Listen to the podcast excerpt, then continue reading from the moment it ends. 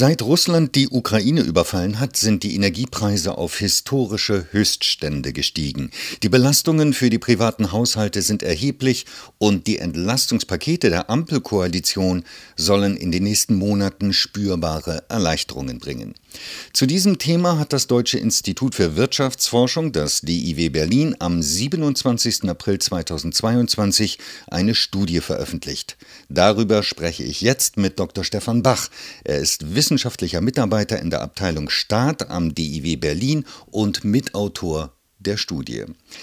Herr Bach, der Krieg in der Ukraine hat die Energiepreise in ungeahnte Höhen schnellen lassen. Ähm, über welches Niveau sprechen wir da? Wie stark sind diese Preisanstiege? Die Kraftstoffpreise liegen bei 2 Euro je Liter an der Tankstelle. Das ist ein Anstieg von ungefähr 30 bis 50 Prozent gegenüber dem, was wir in den letzten Jahren gewohnt waren. Hingegen bei den Heizstoffen, da haben wir bisher nur wenig Anstieg, aber da kann man davon ausgehen, dass wenn das hohe Energiepreisniveau beibehalten wird, dass dann die Heizkosten sich verdoppeln. Wie lange werden diese hohen Preise anhalten? Das heißt, wie lange werden wir mit diesem erhöhten Preisniveau bei der Energie leben müssen? Voraussichtlich werden die Energiepreise noch die nächsten Monate bis Jahre hoch bleiben. Das hängt von der militärischen und politischen Entwicklung des Ukraine-Konfliktes ab. Aber in jedem Falle haben wir hervor, weg von den fossilen Energieimporten aus Russland zu kommen.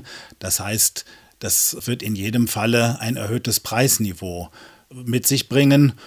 Und wenn es zu einem Gas- und Energieembargo gegenüber Russland kommt, dann werden die Preise noch mal wieder deutlich ansteigen. Welche Personengruppen und welche Haushalte werden durch die gestiegenen Energiepreise am stärksten belastet? Energie gehört zum Grundbedarf.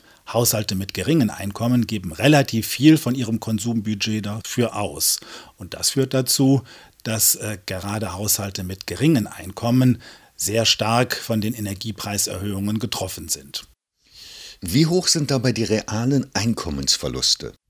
Mittelfristig, wenn sich auch die Heizkosten deutlich verteuert haben, rechnen wir mit durchschnittlichen Realeinkommensverlusten der privaten Haushalte von 3,5 Prozent. Bei den niedrigen Einkommen macht das aber bis zu 7 Prozent des Einkommens aus, hingegen in den Mittelschichten nur 4 Prozent und äh, bei den Hochverdienern unter 2 Prozent. Nun hat ja die Ampelkoalition Entlastungspakete auf den Weg gebracht, um die Bürger vor den erhöhten Energiepreisen zu schützen. Inwieweit wirken diese Entlastungspakete der Ampelkoalition? Die Entlastungspakete haben schon einen Schwerpunkt auf die unteren und mittleren Einkommensgruppen, dadurch, dass Sozialleistungen erhöht werden, dadurch, dass die Energiepreispauschale eingeführt wird, die ja mit höherem Einkommen abgeschmolzen wird. Trotzdem gibt es natürlich auch Entlastungen für die hohen Einkommen, also zum Beispiel durch die Senkung der Energiesteuer auf Kraftstoffe. Die Energiesteuersenkung ist insofern auch problematisch, als sie die Sparanreize reduziert und auch Vielfahrer mit großen Autos und hohen Einkommen entlastet. Auf der anderen Seite wird es auch ein sogenanntes 9-Euro-Ticket geben für den öffentlichen Personennahverkehr. Ist das die richtige Maßnahme? Die Förderung des öffentlichen Personennahverkehrs ist schon sinnvoll, allerdings ist sie wohl zu weitgehend, weil sie sehr hohe Mitnahmeeffekte für die Bestandskundinnen und Kunden mit sich bringt.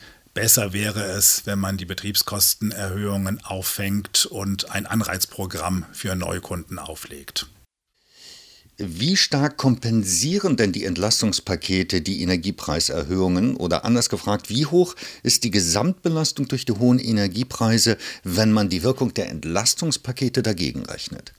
Wir rechnen ja die mittelfristigen Effekte und äh, da bedeuten auch die Entlastungspakete, dass nur ein Teil der Kosten aufgefangen wird.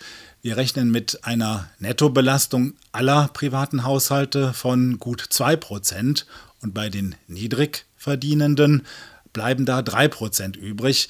Das gibt also durchaus noch einen Handlungsbedarf für die Politik, wenn, wie zu erwarten, die hohen Energiepreise anhalten werden. Sie sagen Handlungsbedarf. An welchen Stellen müsste, sollte, könnte nachgebessert werden?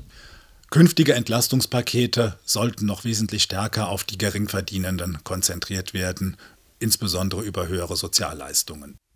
Herr Bach, ich danke Ihnen für das Gespräch. Dankeschön, Herr Wittenberg.